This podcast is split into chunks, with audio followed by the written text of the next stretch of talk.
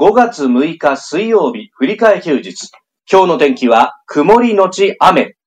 日本放送、飯田浩二の OK 工事アップ。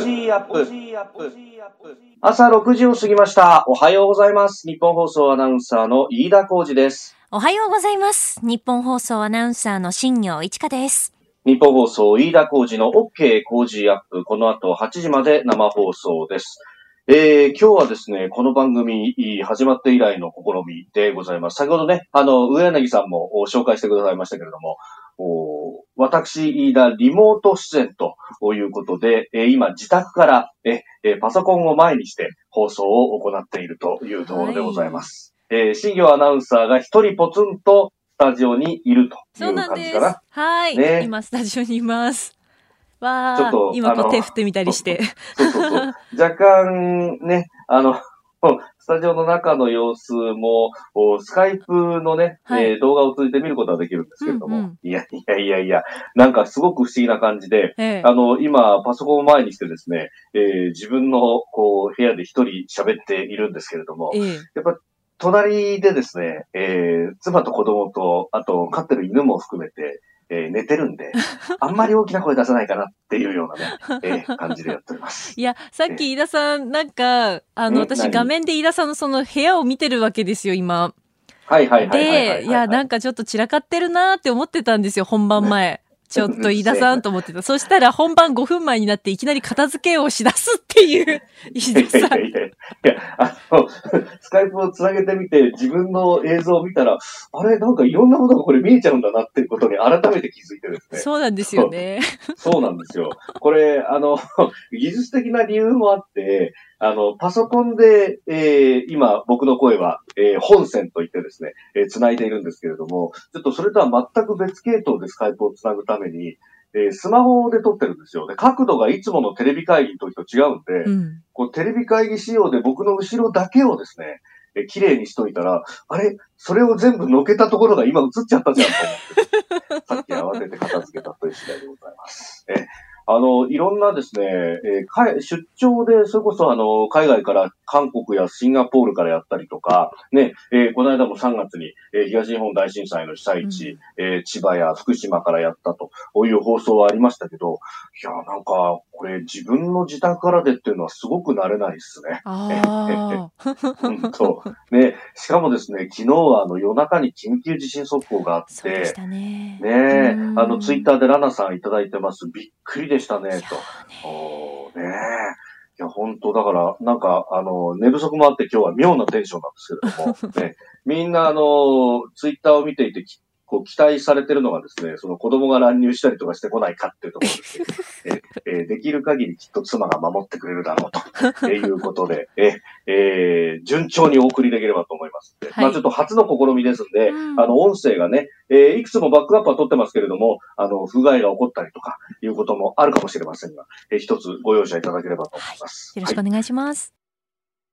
さあ、最新ニュースをピックアップいたします。えー長官各紙、えー見てみますと、まあ、昨日ですね、あの、小池都知事が会見を行って、えー都が、あ休業のお協力金を追加に支給するというニュース、これを産経と、それから東京新聞が一面トップで伝えていますね。まあ、これについて、後ほど今日のコメンテーターの佐々木俊直さんとおつなぐというところ、7時頭でまたあ触れて、えーまあ、7時頭など、えーそれから経済についてもね、え聞いていきますんで、えそこら辺で、え触れていきたいと思います。まあ、協力金について、まあ、これあの、月曜日にですね、えこの番組の中の7時半頃の特別企画、コロナで潰すな店と生活というところで、え取り上げました。まあ、あの、詳しい申請方法などについては、えーラジコのタイムフリーなどで、えお聞き、聞き直しが待ってきますので、えお聞きいただければと思います。えーそれから、えーまあ、コロナ絡みが一面トップ多いですね。えー緊急事態延長で特定警戒の13の都道府県に関しては、えー休業要請を継続すると。で、一方34の県では緩和の動きが見られると。いうあたり。読売新聞はこれが一面です。まあ、あの、34の県に関しては、えー映画館であったりとか、まあ、美術館、図書館といったところも緩和をしたりとか、あるいは飲食店も横に並んで、え対面の形にしないとか、え一人ずつ開けて並ぶとか、えそういったことの工夫をして、え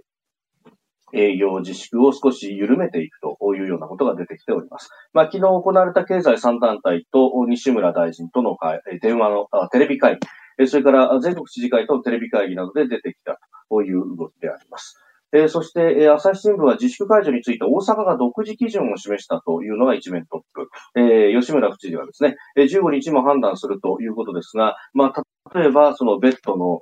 重症者向けのベッドの、塞がっているその率であるとか、えー、まあそういったところが一つの目安になるということが出てきております。で、まあ、そんな中ですけれども、コロナの裏でですね、まあ、様々なこと、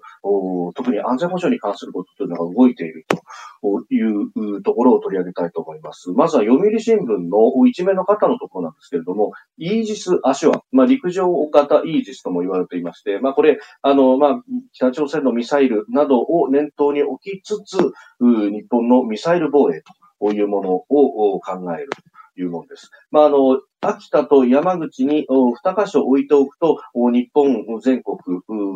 日本列島すべてカバーができるというようなことが言われていて、で、秋田に関しては、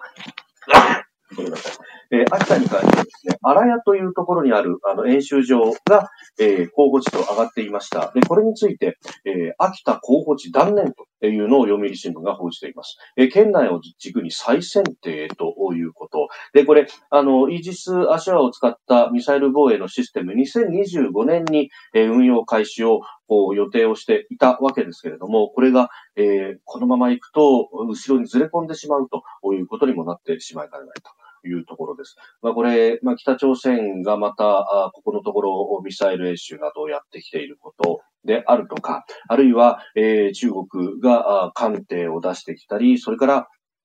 え航空機。あの、ロシアも含めなんですけれども、これスクランブル発信ほとんど毎日のように、今、このコロナ禍の裏で、えー、やっていて、えー、航空自衛隊はじめ、えー、として、え、各自衛隊が、まあ、ここにも人を割かれてしまっていると。まあ、これ、あの、東日本大震災の直後にもですね、え、ロシアや中国が偵察機を飛ばしてみたりと、いろいろなことをやってきていました。まあ、こういった、あ有事が起こると、まあ、対応能力を見ると。ということで、え、各国、そういう、まあ、ある意味のちょっかいを出してくるわけですけれども、まあ、こういうことが裏で起こっている。そしてそれに対しての一つの抑止力としてやってきても意味がないんだぞということで、このイージス・アシュアというものが必要だと。こういう議論がずっとなされてきたわけですけれども、まあ、地元の反対などもあり、えー、これが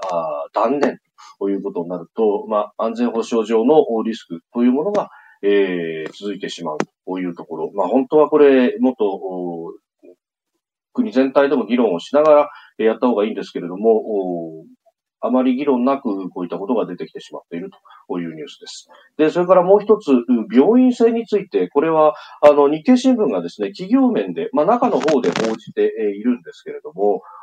病院船をですね、造船各社が、えかなり注視していると、着目している。まあ、あの、造船各社、受注が低迷しているということがあるので、えこの病院船を受注すると、かなり収益になるんじゃないかと。ということが言われているという記事です。まあ、一隻あたりの受注額はですね、大型タンカー3隻分、えもしくは鉄鉱石などを運ぶバラ積み船5隻分ほどに相当すると見られると。で、あの、病院船の話というのはいろんなところで出てきていて、えー、それこそですね、まずは湾岸戦争当時にこれが出たと。で、それから東日本大震災の時なども、まあ、病院の機能がえー、被災地で、えー、一部機能停止に陥ってしまったので、その代わりとして、えー、即応ができると。何かあったらすぐに駆けつけることができるという病院船、えー、これを作ったらどうだという意見があったんですが、これ、ただですね、その、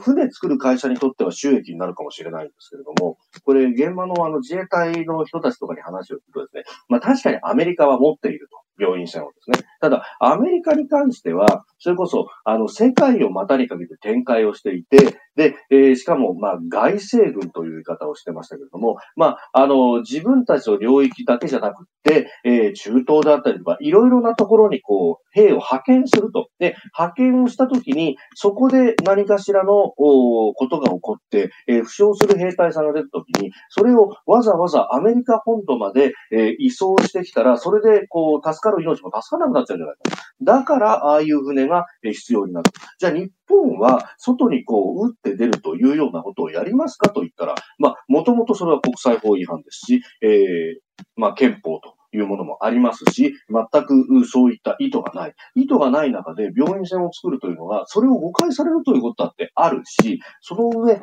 えこれを作るんだったら、えー国内に病院がもっともっと作れるじゃないかと、ええー、いうことも考えると、こういうものを作るって、しかもその後を維持するということの費用も考えると、何かと。まあ、ここれはうがった見方ですけれども、厚生労働省なりがですね、病院を整備する予算をかけるんだったら、こう、病院船に、えー、議論のすり替えが行えないかとか、えそういったことまで私は見てしまうんですが、まあ、これはちょっとね、うがった見方かもしれましれないんですけれども、あの、陸上で病院作った方がコストパフォーマンスもいいし、そして、えー、国民の福祉にも役に立つんじゃないかと、まあ、こういったことも議論として一石を投じておきたいと思います。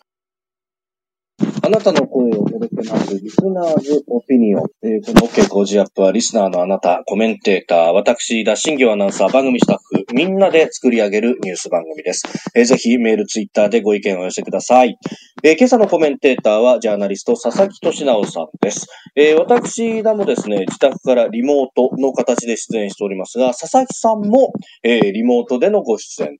ということで、えー、今日は有楽町のスタジオを含め、えー、3軒でつないで放送を行行っていくというスタイルをとっております。え、取り上げるニュースですが、まずは東京都のこの新型コロナウイルス対応、え、都立学校の休校31日まで継続というニュース、え、それから緊急事態宣言の延長や解除の判断について、えー、さらにアメリカ海軍が、え、ロシア沖のバレンス海で30年以上ぶりに軍事演習を行う。です。えー、そして、えー、はいはい、コロナで潰すな店と生活、えー、今日は公共料金と家賃についてです、えー。さらにスクープアップのゾーンで新型コロナの影響で倒産した企業が114社に急増したというニュース、まあ、新型コロナとね、えー、経済というところについても伺っていきましょう。えー緊急事態宣言の解除の判断ですが14日に続き21日も検討ということをこれを見出しにとっておりますさあ、7時台はコメンテーターの方々とニュースを掘り下げてまいります。えー、今朝はジャーナリスト佐々木俊直さん。佐々木さんも、えー、ご自宅からリモートでの出演ということで、私、飯田も、えー、自宅からお送りしてますんで、えー、三元中継ということになります。佐々木さんおはようございます。おはようございます。よろしくお願いいたします。おはようございます。よろしくお願いします。よろしくお願いします。いや、ついにこういう時代になりましたね。本当ですよね。夢みたい。ねえ、ね、まあこれができるんだったらどこでもできるじゃないかっていうような話も、まああるんですけれども、まあただね、あの、僕の方も、なんか、あの、喋ってると気づかないんですけど、やっぱ回線の調子が悪くって音が聞こえないとかっていうのは結構あるみたいで、ねえ、えー、そういう時っていうのは。もうトラブル多いですよ。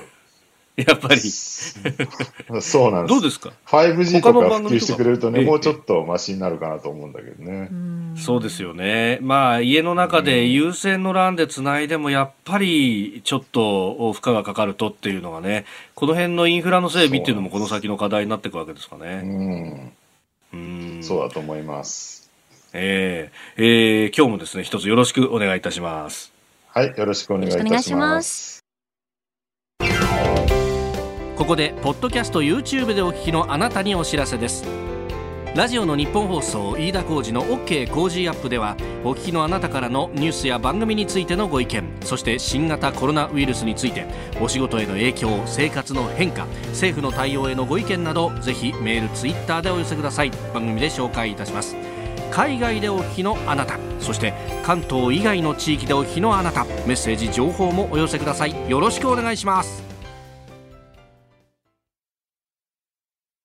次第コメンテーターの方々とニュースを掘り下げてまいります。えでは、最初のニュース、こちらのニュースです。東京都が都立学校の休校を今月末まで継続すると発表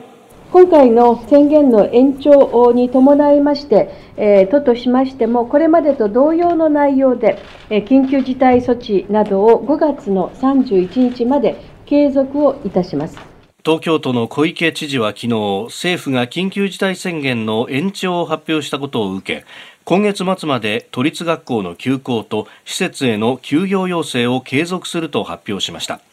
休業要請に全面的に応じた事業者には感染拡大防止協力金を追加で支給することも発表しております。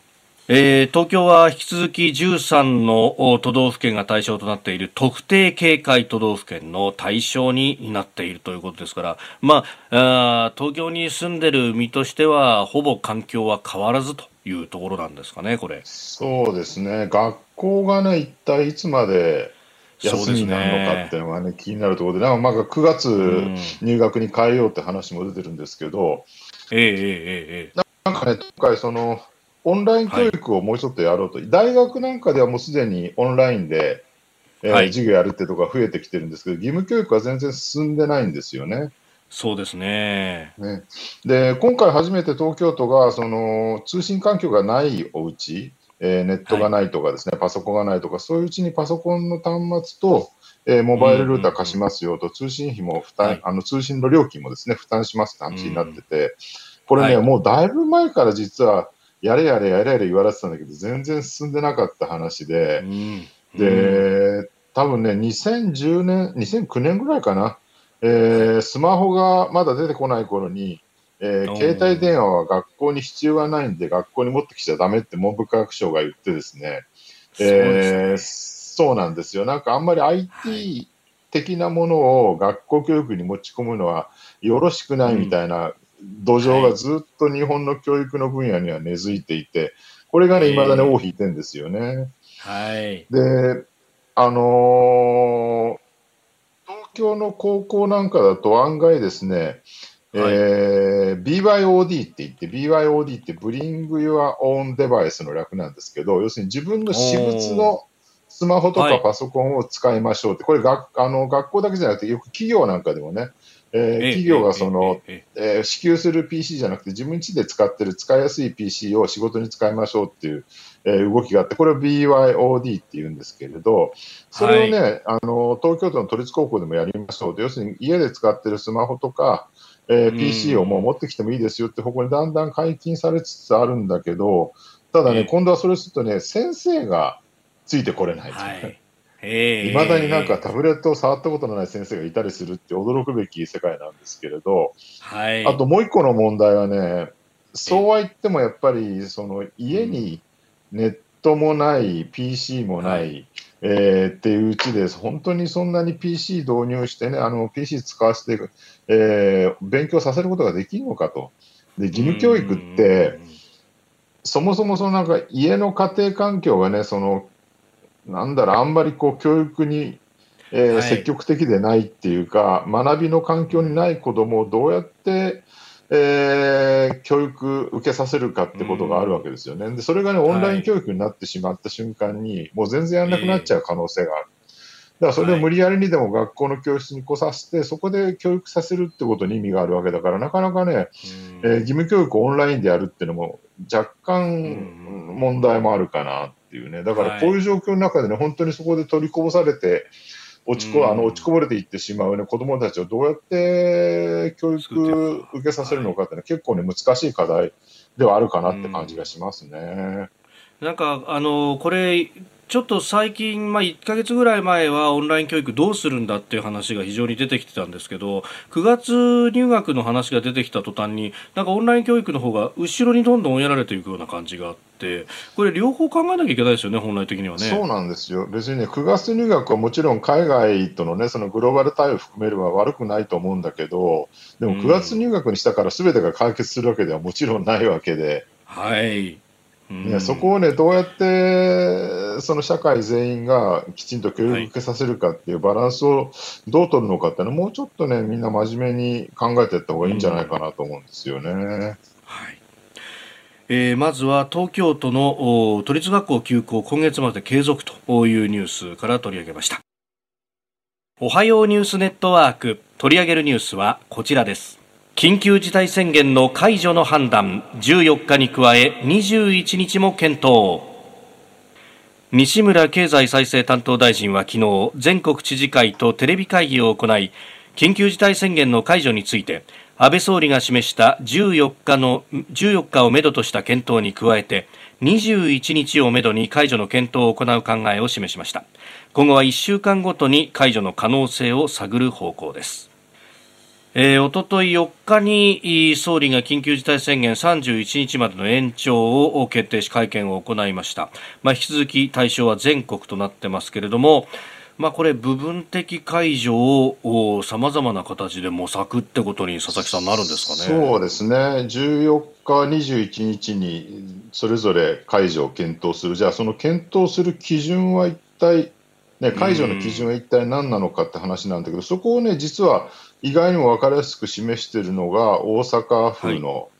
はい、あの独自の基準なんですよね。そうですね。うん、これが1日あたりの感染経路が分からない患者数が10人未満とか、まあ、はい、あの3つぐらいの要項があるんですけどね、この感染経路が分からない患者数が10人未満、患者が10人未満じゃなくて、感染経路が分からない患者が10人未満っていうのはすごいポイントで、これね、要するに、これ国もそうだし、大阪もそうだし、何をやってるかっていうと、ここはね、すごい伝わってないんですけれど、はい、えー、ハンマーダンス戦略とクラスター対策の組み合わせなんですよ。ハンマーダンスってのは要するに、えー、自粛行動抑制をガーンとやって、これはハンマーを打つわけですね。はい、でハンマー打って、そこで、うん、えー、何をするかっていうと、はい、経路がわからない市中感染を減らしていく。経路が分かってるやつは別にもう増えてもしょうがない。例えば病院内の院内感染だったりとか、えー、どっかのキャバクラで増えちゃったやつとかね、もうそれはもう、はい、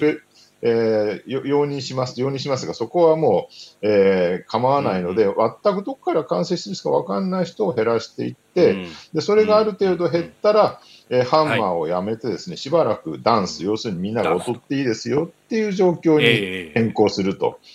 で、うん、そうなった時に、要は、えー、何が起きてるかっていうと、一部で院内感染とかですね、その公的機関の中だったりとか、はい、あるいはキャバクラだったり、スポーツクラブだったりとか、いろんな場所で、うん、えー、感染経路が分かっている感染は少しずつ増えたりしてるんだけど、そこはもう一人一人こう全部ね、PCR 検査をしたりして、えー、潰せば潰していけますよと。はいただそうなった時にまた増えてきて、えー、クラスターが追えなくなる、うん、要するにどこから感染したのか分かんない人がわーっと増えてきたら、えこれはいかんっていうので、もう一回ハンマーを売り売り打ち下ろして、えー、行動抑制、自粛要請しますよ、その繰り返しをずっと続けようっていう話なんですね。でそのハンマーとダンスの、えー、境目をどうするかっていうのが、この、えー、大阪府が出している独自基準で、はい、おそらく、まあ、国もね、多分明快な基準は今しました示してなくて、その都度、えー、専門家会議とかで検討しますよって言ってるんだけど、はい、おそらくはこの大阪とか、あと沖縄とかもね、似たような基準出してるんですが、はい、えー、そういうその基準に基づいて判断するってことになるんじゃないかなっていう。で、これね、すごく僕は有効だし、今のところそれによって日本っていうのはね、その感染数も、えー、死者数もですね、はい、重症数も抑えてきてて、えー、あの、うまくやってるなと思うんですけど、まあ、うん、なかなかね、出口がどこなのかわからないっていうね。はい。ええー、だからまあ、要するにこれをやることによって緩やかに抑え込んでいって、うん、えーはい、まあ、医療崩壊さえしなければ、ちゃんと入院もできるし、うん、えー、軽症者はホテルにね、こう使用できるとかっていうのだから、まあ大丈夫でしょうと。で、まあやってればいずれ、1年後、2年後にはワクチンとか治療薬もできるし、ひょっとしたら集団免疫も、えー、獲得できるかもしれないよねっていう流れなんですよね。これってまあ、ね、いかにも、その、なんていうのかな、強権的に国として命令を出して全員家にいろみたいな、あのヨーロッパでやってみたりとか、あるいは中国でやってるようなやり方は、えー、取らないっていうのは日本的だなって感じはするんですけれど、えー、一方で、ね、なんかこれってほら自粛に頼っちゃってるじゃないですか。そうですね。個人個人のね。うんはい、そうするとね、国の、国というか政府の命令、自治体の命令じゃないから、えー、はい、一人一人個人で判断するしかないんだけど、一方で国が強権的にやらないと、今度はあの、うんうんうんうん、自粛系、ままあそうですよね。自粛警察というような、うん、まあ国がね、強権的にやらない分だけ、こう世の中の空気みたいなもので、えー、こう縛っていくっていうような、お互いがなんか、ね、これ、うん、悪くすると、それこそあの、隣組みたいなですね、まあ、相互監視の社会になってしまわないかっていうようなことも、最近言われるようになりましたね。ね。昨日もほら、あの、千葉の松戸で、パチンコ店、自粛要請ルーティンに開いてるっていうんで、開いてるじゃなんか怒ってる人が押しかけてですね、怒鳴り合いになったって、もう、怒鳴り合いしてるところでもすでに3密だから、まずもうその、怒鳴り合うのやめろよって話なんですけれど、まあ、どうしてもね、日本はね、国の強権は受け入れないんだけれども、そういう隣組的な面倒くさい世間の圧力みたいなのが増えてきちゃうよねと、ただ、その世間の圧力があるから、ひょっとしたら感染が抑えられてるのかなみたいな、まあ、はい。メリットというかね、その自粛警察も若干のメリットがあるかなみたいな部分もあり、ここをね、どう我々がね、引き受けるかってなかなか難しいところではありますよね。うん。まあ、で先ほどハンマーダンスの話がありました、だからこれあの、もしまたちょっと緩めてで、えー、経路を追えない感染者の数っていうのが増えてきたら、もう一回、えー、自粛というか、緊急事態宣言的なものが出るという、まあ、これを繰り返す可能性だってあるわけですよね。そうなんです。だからそれを何度も何度もやって、だんだんだんだん、えー、その感染のね、波があ穏やかになっていくっていうのを期待するっていうのが、基本的に今の厚労省、えー、とかの考え方、はい、専門家会議の考え方なんだけど、これがね、分かりにくいんですよね、うん、やっぱね、普通の人には。だから、ね、ね、はっきりしようとかね、そうなんですよ。緊急事態宣言出して、なんで解決しないんだ、感染症終わらないんだと怒ってる人もいっぱいいて、ただね、この分かりにくい、ある種のなんだろう、こう、戦争でいうと退却戦みたいなもの、感染症予防っていうのが。はい。えー、ね、勝った勝った万歳万歳って言えなくて、もうひたすら少しずつ後ろで退却し、退却し、なるべく被害を減らしながら逃げましょうみたいなことやってるんで、はい、まあ楽しくもないし、なんか買ってる感もないしですね、うん、えー、なんかイライラが溜まるのもまあしょうがないなって感じはしますよね。はいただそこはね、対角線であることをちゃんとみんなが認識して、えー、専門家会議をね、えー、あの、なんか、罵倒したりとか非難するんじゃなくて、きちんとあの専門家の人たちの意見を聞いて、えー、みんなで少しずつ退却していくっていう、その、えー、覚悟をね、持つべきじゃないかと個人的には思いますよ。ええ。ーで退却していてここで時間を稼ぐことによってその政局戦局を決するワクチンであったりとか特効薬がドーンと出てくればもう一気に勝った勝ったができるわけですよね。そうなんですよね、そこまで持ちこたえなきゃ、ただし、大事なのはもう一個あの、ね、ロジスティックスっていう、補給も大事なので、補給なしに退却してるとみんな死んでいきますから、ちゃんと後方から、えー、物資とか食料とかですね、うん、送り込まなきゃっていうところがやっぱ政府には求められてるんじゃないかなって感じがしますね。うんえー、そしてもう一つ用意していたニュースですがアメリカ海軍がロシア沖のバレンツ海というところで軍事演習を行うと、えー、これが30年以上ぶりということなんで、えー、冷戦時代以降とどうなんですか？これは時代が戻っていくということになっていくのか。いやあのね、飯田さん、これ、北極海って最近、むちゃくちゃ注目されていて、ええはい、北極海シーレーンとか最近言われてるんですよね。うん、氷が溶けてる分だけ。そうそう、普通はね、今まで日本におけるシーレーンっていうと、あのホルムズ海峡とか、あっちのインド洋につながる、ね。えーはい、ところを指すんだけど、だんだん温暖化で氷が溶けてきて、えーはい、ヨーロッパからロシア抜けてですね、そのベーリング海峡の、あの、オホーツク海とかあっちの方に、えーはい、船で出られるようになるんじゃないかって言われていて、でそうなるとね、なんか、日本にとってむちゃくちゃ厄介なのは、ロシアとか中国とヨーロッパをつなぐ、えー、北極圏の航路ができるとですね、そのルートってそんなにたくさんはないんですよね。えで日本のだから宗谷海峡、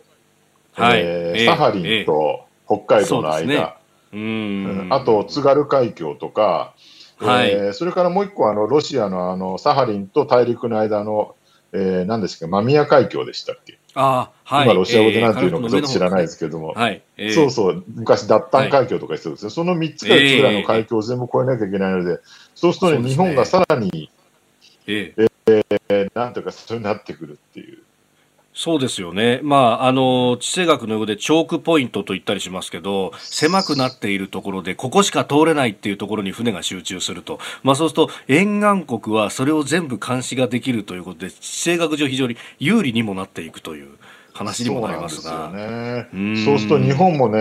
北極海、まあもちろん国境は接してないんだけど、なんかそっちの方も、はい、えー、気配りしなきゃいけなくなって、ますます日本の立ち位置、えー、安全保障的に大変になっていくっていう状況なのかなって感じがしますよ。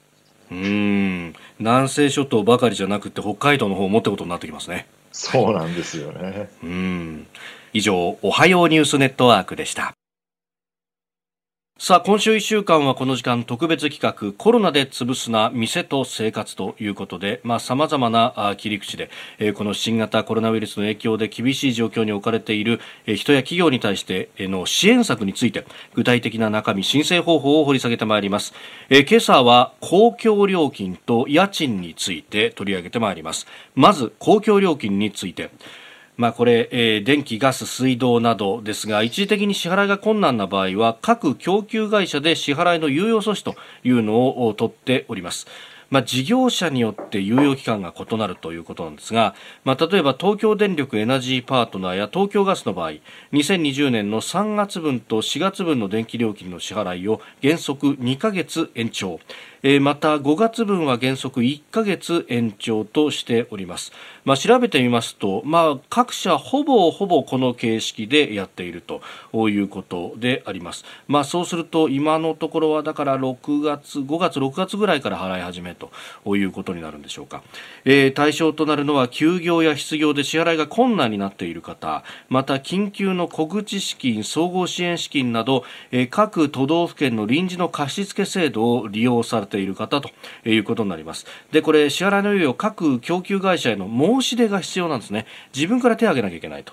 えー、皆さんが利用している各事業者にお問い合わせいただければと思います、えー、それから水道料金も各地域で猶予措置が取られております、まあ、東京都の場合は電話で、えー、猶予を申し出ると最大で最長で4ヶ月間の猶予だと。いうことです。えー、こちら、まあ、各自治体の水道局のお客様センターなどに問い合わせください。えー、それから携帯です。NTT ドコモ、ソフトバンク、au、KDDI の大手3社は、えー、に今年2月末以降の支払い期限の料金については、えー、申し出があった場合に5月末まで支払いを延長するということです。まあ、いずれもですね、各事業者ごとに、え猶予期間を設けているということですので、まあ、インターネットや電話で確認をして、いずれも申し込みが必要だということです。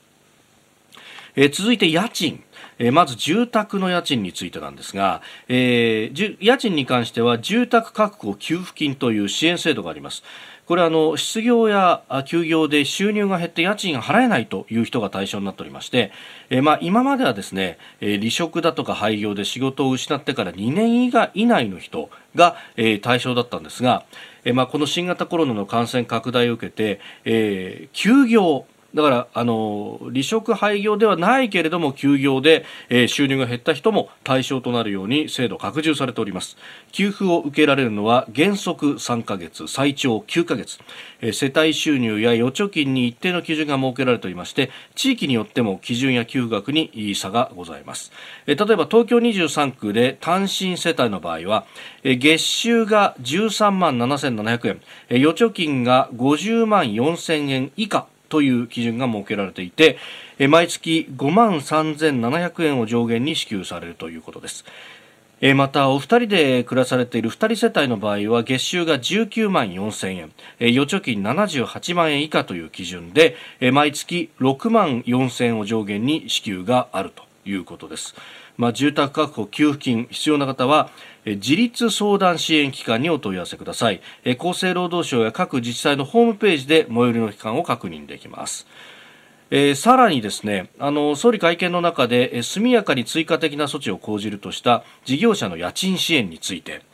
えー、これ現在与党でですね早ければ自民公明で明日にも与党案を取りまとめる方向と、まあ、野党もそれとは別に案を出しております。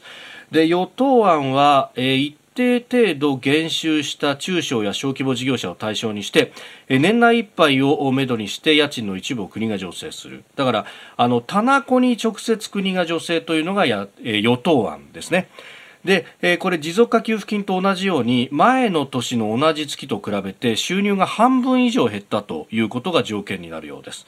まあ、これに加えて数ヶ月にわたって平均3割程度減収した事業者も対象とする方向と。まあ、ドカーンと減ってないけど、徐々に徐々に徐々に減ってきてるぞという方も、えー、対象になるということですね。で、女性の割合は3分の2案とか、えー、2分の1案とか、まあ、まだ様々出ております。で、えー、上限は、えー、全国の最高水準である東京都の事業者の平均家賃を参考に決めると。まあこれ家賃は固定費ですからね、えー、ここのところを支援していこうと。で、えー、一方ですね、野党の案というのは、えー、棚子じゃなくってですね、これ、あの、お店持ってるオーナーの側に支援をするというやつで、えー、これ、あのー、20%以上前の年と比べて1か月あたりが減収となった事業者が対象ということなんですが、えー、日本政策金融公庫が、えー、家賃の肩代わりをして、えー、まずオーナーの方にお金を入れると。で、えー、猶予期間1年間かけて、まあ、それを念頭にですね、経済状況などを考慮しながら、田中の方からの返済をしていく、まあ、あの、回収をするということをがメインと。まあ、あ田中に直接お金を入れるのか、それともオーナーの方にお金を入れるのかっていう、えー、野党という党で少し違いがあるということであります。まあこれ、野党案の方がすっきりはするんですけれども一方でこの政策金融高校は今無利子無担保融資で結構パンクしそうだっていう話もあるので、まあ、そこら辺をどうするかというのもありそうです、まあ、佐々木さんこの家賃の問題とかもね含めて重要ですよね。そうなんですよね、まあ、今のビジネスって大半そうなんだけど、手持ち資金あんまり持たずに、ですねとにかくどんどんどんどん転がして、はいえー、投資してですね、で売上でもうあ補填していくってやり方をしてるんで、本当に1か月、2か月、収入が止まっただけでもうパンクする事業者いっぱいいるから、もうここはね、一刻も早く、早く決めてほしいなと思います。まさにそのタイムリミットが、まあ、3月の半ば頃からと考えると、そろそろ1か月、2か月やってくるということですよね4月、全く収入ゼロでね、5月もゼロになったら、もう間違いなく倒産って会社、相当、特に飲食なんかそうですけど、相当たくさんあると思いますよ。えー、明日は学校等休業助成金支援金と生活福祉資金貸付制度を取り上げます。さあ、メールやツイッター、まあ、コロナについてね、その自粛警察というものについてもいただいております。えー、習志野市のラジオネーム、ちゃんたつさん、会社員の方、メールです。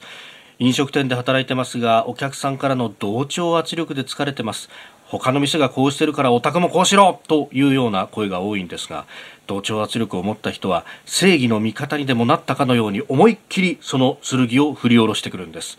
自分は元医療従事者なんでウイルスのことは普通の人に分かっているつもりなんですがあまりにもエビデンスとかけ離れたコロナ対策に対しては本当に疲れてしまいますねといただきました。まあ、それこそねあのなんで店開けてるんだ閉めろとか言われてしまうとちゃんと対策取ってればいいじゃないのっていうことになるんです、ね、第二次世界大戦の時にドイツのゲスタポも、はい、あるいは日本の特攻警察もですね、えーはい、怖い警察なんだけど一方で一番多かったのは市民からの密告でこれを処理しきれないぐらい大変だったって話があってなんかその頃から、はい、えー、ドイツも日本もですね、えー、同じなんだけど、えー、あんまり人間は進化じゃない、うん、進化してないかもしれないですね。ね。うん。続いてここだけニューススクープアップです。えー、この叫びをあんまり大きくやるなって昨日のマイクチェックの時にすでに言われておりました。この時間最後のニュースをスクープアップ。新型コロナ感染拡大の影響倒産した企業が114社に急増。東京商工リサーチの調査で新型コロナウイルスの感染拡大の影響で倒産した企業の数が35の都道府県の114社に急増したことが分かりました飲食業や宿泊業が目立つということです佐々木さん、資金繰りの話というのは先ほどもありましたけれども、まあ、現実にこうして数字が現れてますね。そうなんですよね。だからまあ2ヶ月、3ヶ月とか続くと、本当に家賃とかね、そのあるいは従業員の給料とかの固定費の支払いだけでもう、えー、パンクする企業がどんどん増えてくると。で、まあ一旦おそらく今月いっぱい、えー、ぐらいで、今の緊急事態宣言は終了ってことになると思うんですけれど、で、その後、一回ね、その、まあ、ハンマーダンスのそのダンスの状態に戻って、みんなが外に出て活動を活発して、はい、これでもう一回もし、えー、感染者が増えてきちゃうと、もう一度、はい、まあ、緊急事態宣言って名前にするのかどうかわかんないけど、自粛要請をガーンと出してですね、また、うん。えー抑え込まなきゃいけない。ので、その繰り返しをずっと続けるって話、そうするとね、その繰り返し、ハンマーが振り下ろされるたびに、えーはい。破綻する会社がどんどんどんどん増えていっちゃう問題って、これ、解決しないんですよね。うん。じゃあ、いつ終わるのかって話で、はい。ね、今のところ、最終的な収束は何なのかっていう見通しって存在しないんです。なぜかっていうと、うん。えーワクチンも治療薬も現状では、えーはい。開発されてないから、もちろんアビガンとかね、うん。いくつか、えーええええ。それらしい薬があるんだけど、まあ、これが完璧な解決策になるかって、まあ、全然そんなことはないよねっていうのが専門家の見方で、でね、先日もね、あのウイルス学の専門家で、京都大学の宮沢隆之先生っていう准教授の先生がいるんですが、彼がね、あの、アベマ TV で僕も出てる、あええ。の、アベマプライムって番組で言ってたんだけど、はい。えーその宮沢先生が直感、自分の直感で感じると、この新型コロナってのは、もうはい。結構開発難しいんじゃないかってことをおっしゃってますね。はい。ええええワクチンの開発は難しい。そうするとね、うんうんそうすると、まあ、仮に開発できたとしてもワクチンは2年後だし、治療薬なんかもっと先だよねって話で、でそうなるとね、多分最終的な出口って、実は集団免疫しかないんじゃないかなっ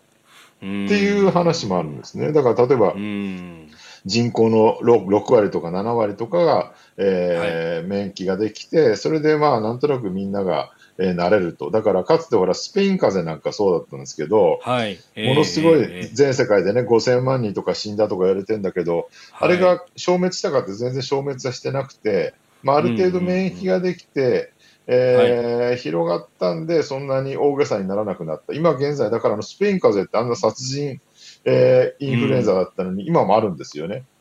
そうですよね。インフルエンザ今もイ A ンフルエンザの型っていうのは、実はスペイン風邪なわけだから。ええ一つの形なわけですもんね。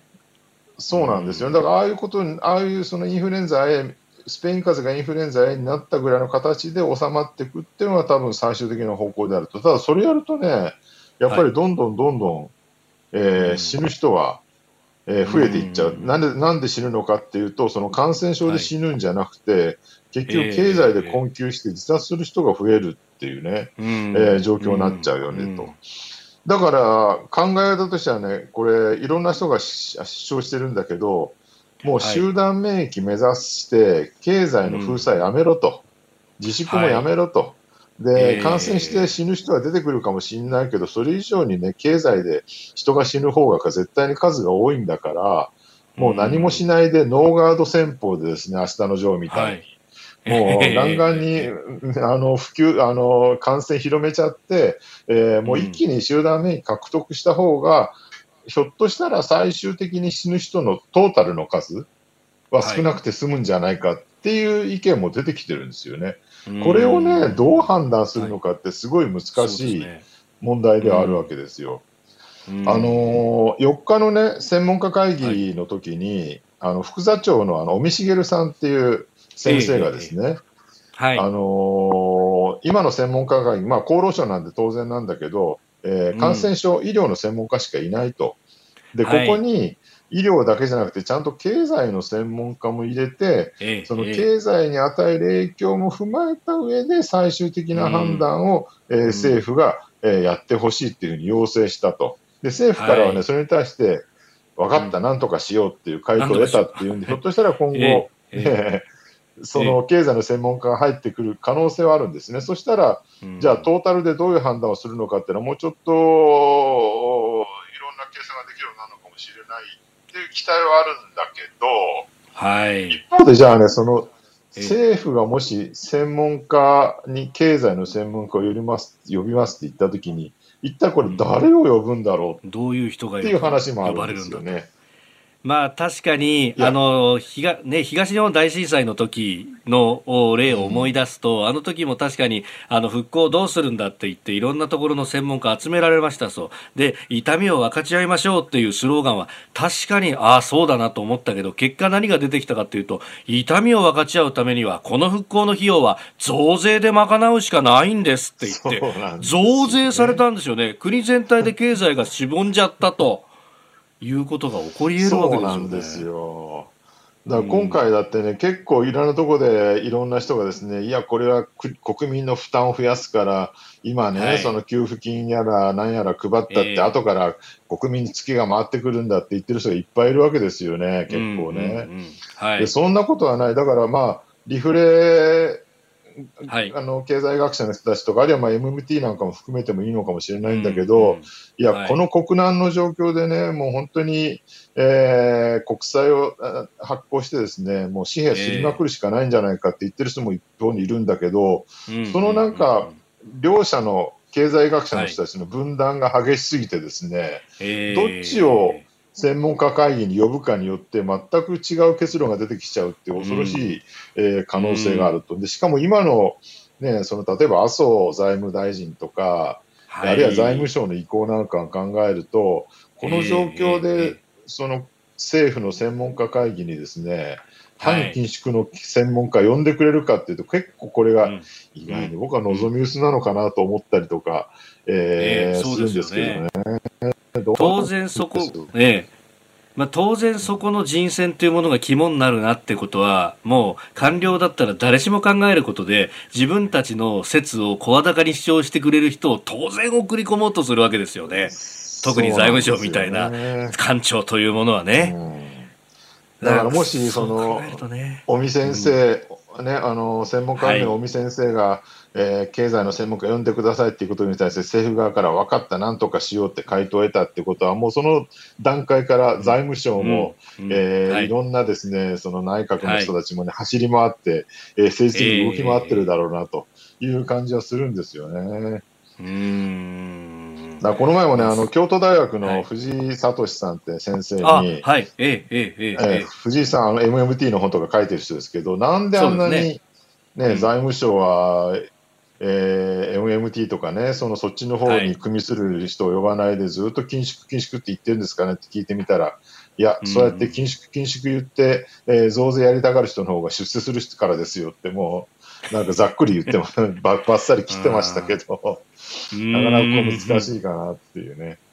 うん、そことも、ね、日本の、日本の官僚ってやっぱね、特に財務官僚ってもう大蔵省の時代からずっとそうなんだけど、あの太平洋戦争時の戦時国債、はい。えあれ、ものすごい莫大に出しまくったんですよね、確か、ええ。ー、GDP の何十倍、えーはい、GDP の10倍ぐらいかな、GDP の8倍か、うん、えー、だから今で言うと、なんだろう、えー、今の日本の GDP で500兆円ぐらいですから、4000兆ぐらいのえー、戦時国債発行して、それで戦後ハイパーインフレになったっていう、まあ、ものすごい、えー、失敗体験があるんで、はい、あれがね、いまだにやっぱり尾を引いていて、ああいうふうになっちゃいけないんだって思ってる、えー、じゃないかなと。ただ、当時と今では、ね、やっぱり全然経済的な背景も社会的な背景も違うので、そんな簡単にハイパーインフレ起きないよねって思うんだけど、はい、まあ、なかなかそこをね、その、うん財務省や、あるいはそういう緊縮系の経済学者の人たちから同意を得るっていうのは、現状では難しいのかなって感じもしますね。えーえー、このコロナ禍での経済対策について、えー、お話をいただきました。ポッドキャスト YouTube でお聞きいただきありがとうございました。この飯田浩司の OK 工事アップは東京有楽町の日本放送で月曜から金曜朝6時から8時まで生放送でお送りしています。生放送を聞き逃したあなたぜひラジコのタイムフリーサービスで新型コロナウイルスに関しての最新情報ニュースやスポーツエンタメなどをぜひチェックしてください。さらにこの番組では公式 Twitter でも最新情報を配信中。スタジオで撮影した写真などもアップしています。そしてもう一つ私飯田浩司夕刊富士で毎週火曜日に飯田浩司の「そこまで言うか」を連載しております。こちらもぜひチェックしてください。